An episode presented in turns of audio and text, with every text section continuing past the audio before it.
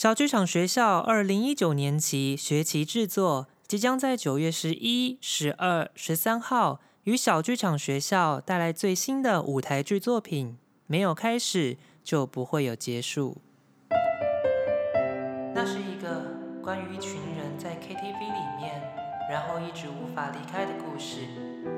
那个时候，某人点播了一首《想见你》。如果可以穿越时空的话，想回到很快乐的一天。不知道每个人的一生有多少这样的一天，一天一样的过去了，一天却又像奇迹似的一直留了下来。可以超越时空的话，有这样的一个地方，可以说开始以后就会有结束吗？本次演出的购票详情资讯，请参考本集的资讯栏，或于脸书搜寻“小剧场学校”。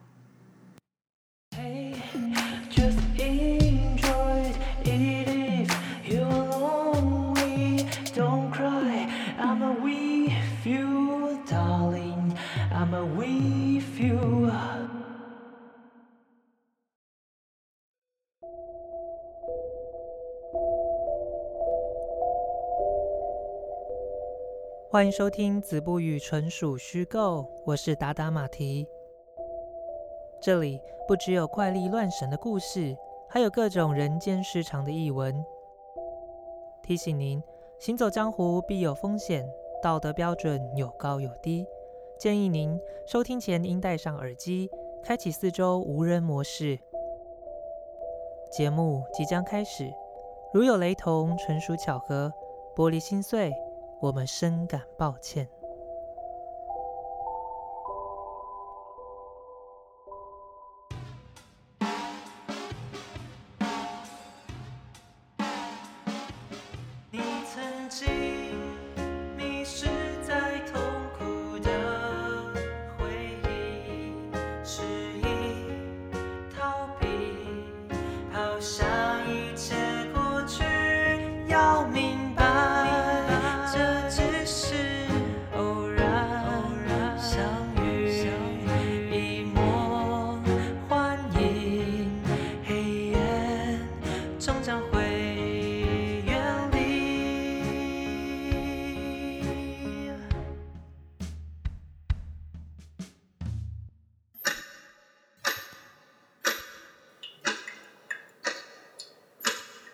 小韩甩甩头，随意擦拭桌上打翻的酱油之后，便脱下自己的外衣，冲向了浴室。莲蓬头哗啦哗啦地流出冰冷的水。他试图放慢自己急促的呼吸，像医师教他的那样，将脑中那些反复出现的血意、男孩跳楼的画面，随着身上的泡沫流入排水孔之中。但他顾不得湿漉漉的头发。便拿了一条毛巾包裹着头，直接倒在床上。房间里两盏日光灯散着白光，刺着双眼。他也只是用手臂遮着，身体已十分疲累。现在他只想要好好的睡上一觉。他盯着眼前墙上贴着的那一幅动画电影的海报，那是他参加首映会得到的赠品，是一名女孩拿着刀刺向另一个自己。妈妈总说这幅海报太阴沉，要他拿下来，但他总是拒绝。看着那幅海报，他总是想起电影里的女孩不断问着自己：“你是谁？”而他常常也对自己感到疑惑：“我到底是谁？”记得生病的那段时间，灵魂总是跟不上身体的移动。如果是电影里的画面，那他的意识就会是一个飘然轻动的残影。于是，自己有了不是自己的错觉，更像是在看木偶戏的观众，欣赏自己操纵着自己的身体进行每天的日常生活。当然，他现在好转了，医生和治疗师帮助他很多，大多的时间都跟得上身体的移动，不会再抛在后头了。身体不用再急急忙忙地回头来找寻迷失在路上的灵魂。他看向墙上的时钟，吃药的时间还没到，无比疲累，但却始终无法入睡。放在矮桌上的手机震动着，他知道是蒂芬妮打来的电话，便直接按下扩音键。蒂芬妮劈头便问：“你怎么了？声音怪怪的。”女孩说：“没事，只是有点中暑吧。”而电话那头说起：“你又看到什么了吗？”小韩想不起来自什么时候开始，蒂芬妮总是会在他最脆弱的时候打电话来关心自己的状况。而小韩也乐于分享发生的大小事情给蒂芬妮，于是他便一五一十地将陈斌那位男孩的事情以及刚刚的幻觉说给蒂芬妮听。蒂芬妮说：“我想是你太在意那个叫做陈斌的了。梦会跟现实的人混在一起，但有时候其实也没什么意义。”小韩总觉得房间冷气不够凉爽，他爬下床，按下电扇的按钮。他说：“可是梦跟幻影都好真实，感觉都快要分不清楚了。”电扇吹着小韩的头发缓缓飘起，又慢慢落下。电话那头说道：“梦毕竟是梦啊，你想的越多，就越睡不好了。说到这个，你有按时吃药吗？”女孩立刻回道：“有啦，你不要担心。”她走到窗边，拉开窗帘说：“这几天都好闷哦，雨好像都下不下来。”蒂芬妮说：“听说好像有台风了。”而小韩回道：“希望不会发生什么事。每次台风来的时候，心里都觉得很不安。”蒂芬妮安慰他说：“没事啦，台风一下就走啦。”这时，小韩从落地窗瞥眼看向隔壁，发现陈斌站在阳台边。他对电话那头说道：“哎，原来陈斌的房间在我隔壁耶，而且他看起来……”蒂芬妮说：“看起来怎样？”女孩欲言又止的回道：“他好像很难过。”蒂芬妮说：“他在哭。”小韩看着陈斌的侧脸，他说。不是，是他，他没有在笑。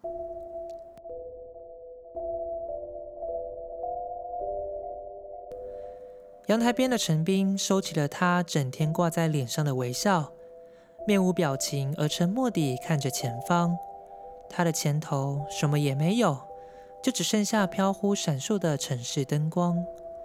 小韩说着：“蒂芬妮，我要去找他说说话，先这样啦。”蒂芬妮急促的说道：“你不要多管闲事啦，你你要去做什么？”小韩说：“聊聊天也好啊。你想，如果梦境成真，该怎么办？”小韩挂断电话，拉开落地窗，走入阳台。大楼两户的阳台紧隔着一片及腰的矮墙。都市人通常会在家层板，名义上是防止别户轻易的闯入。但实际上，只是想要减少彼此的交流。毕竟，城市人最在意的还是自己的私人空间。就像是在拥挤的公车上，也会挂起耳机，用音乐筑起高墙，来阻隔与他人的交流。小韩是在病情好转后，才跟妈妈搬来这个位在十二楼的公寓。搬来后，隔壁也一直是空屋，因此他们家与隔壁户并没有安装隔板。小韩走上前，他对着陈斌说：“嗨，你好。”陈斌发现小韩正在叫他，忽然又转出以往的笑容：“嗨，王小涵。”小韩看着他，突然有些害羞：“你知道我的名字？”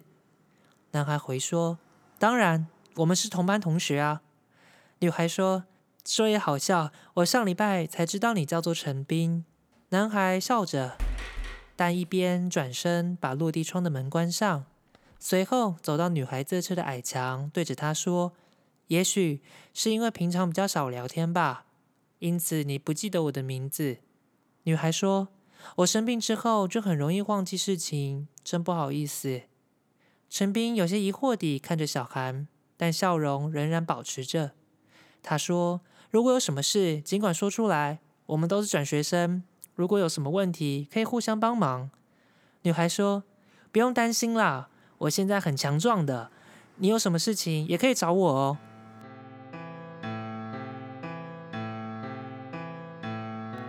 女孩发现男孩听到这句话时，陈斌的眼神瞬间闪过短暂的忧郁，那是只有陷入过悲伤情绪的人才懂的氛围。但男孩马上转变为原本的笑容。他说：“对了，上次的事还没跟你说，谢谢。”上次，女孩还没获得答案。两人的对话便被陈斌家里碗盘打碎的声音给切断了，并传来争执的吵闹声。陈斌给了小韩一个尴尬的微笑：“是我爸，他喝醉了，正在发酒疯。我妈也很喜欢跟他这样吵架，但不知道为什么他们两个都不离婚。”男孩转头看了看前方黑漆漆的天空，收去了笑容。他抓紧矮墙上头的扶手。仿佛脸上没办法透露的情绪，都显现在手臂浮起的青筋之间。男孩说道：“大人们总是认为完整的家庭才是对小孩是比较好的，但其实我有时候很羡慕单亲家庭。”小韩突然不知道该怎么回应，是在指他羡慕自己吗？他从来都没有被别人羡慕过。他想起。自己常常经过牛排馆时，透过落地窗的玻璃看着，期待自己有一天也可以和里面的人一样，可以和全家一起坐下来吃顿晚餐。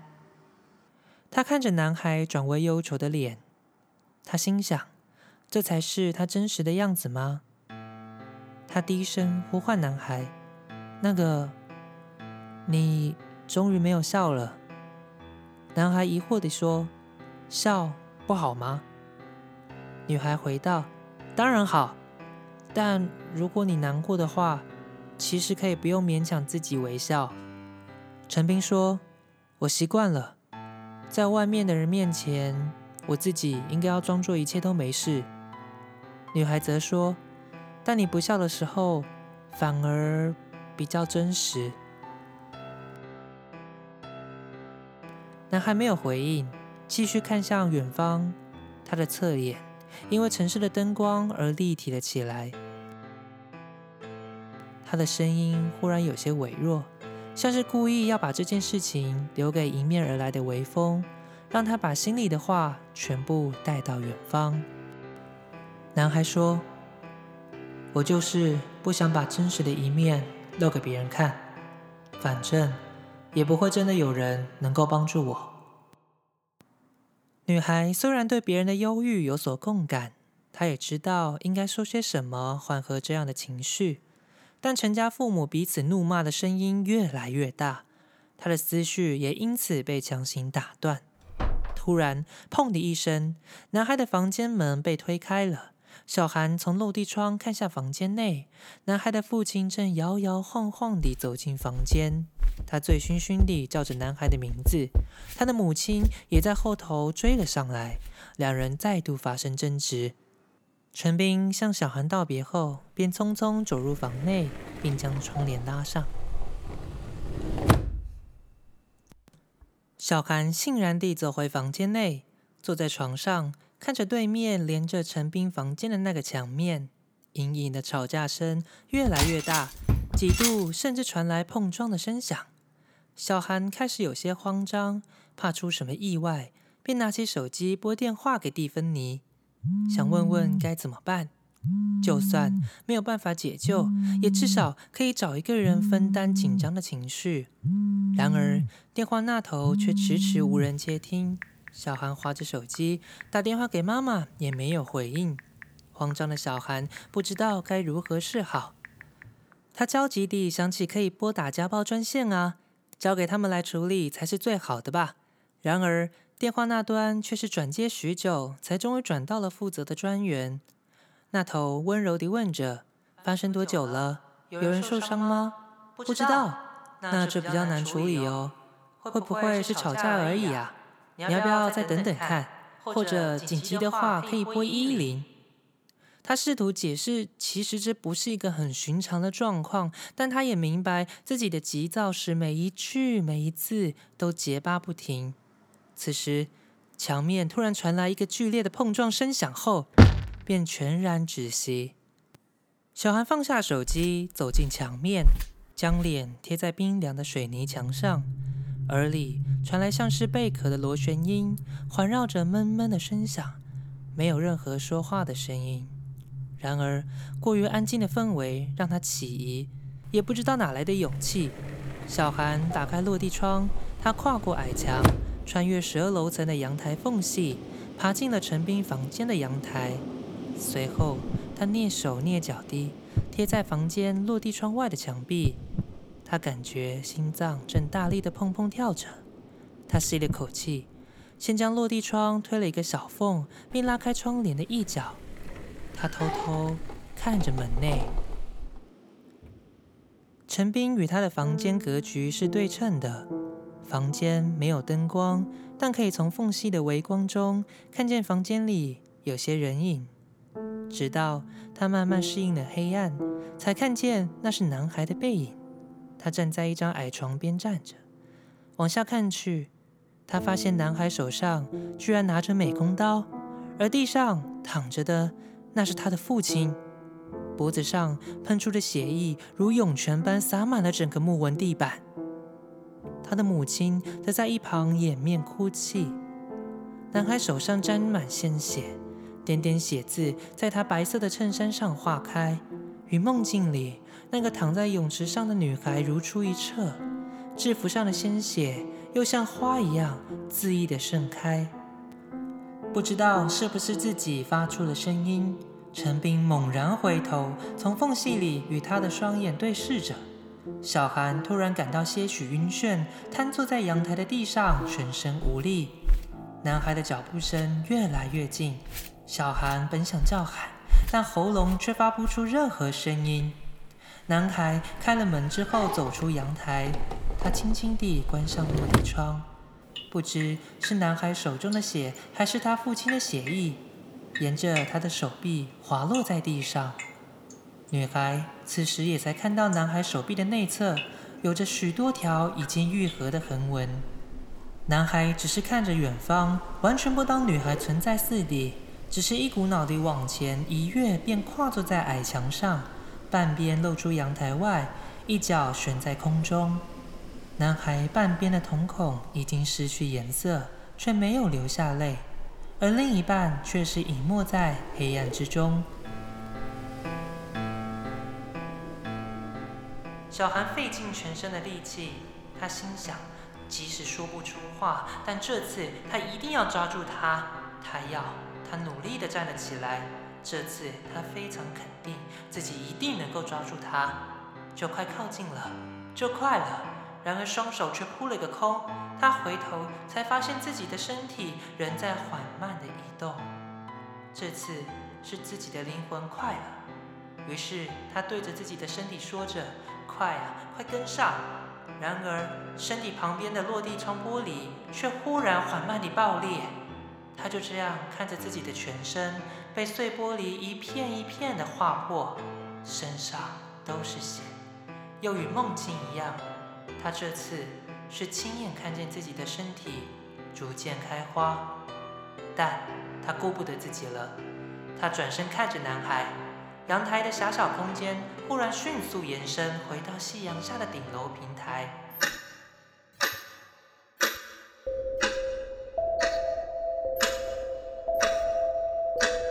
神兵的身边却站了他另一个自己，仍然冷冷地看着远方。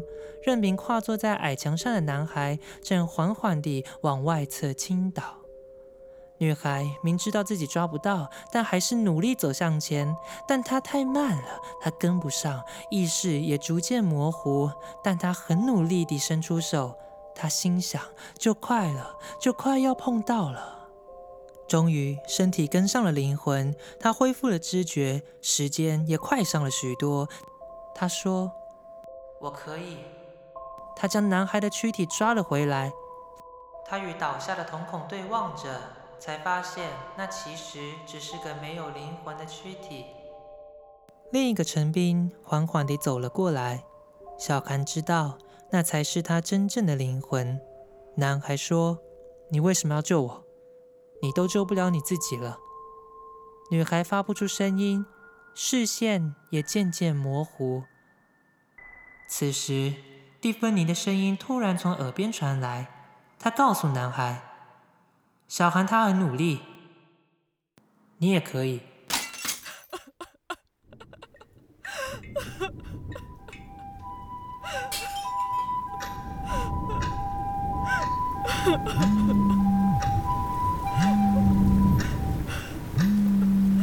遥远地，小韩听见蒂芬妮轻柔的呼唤：“小韩，你醒醒啊，醒醒！”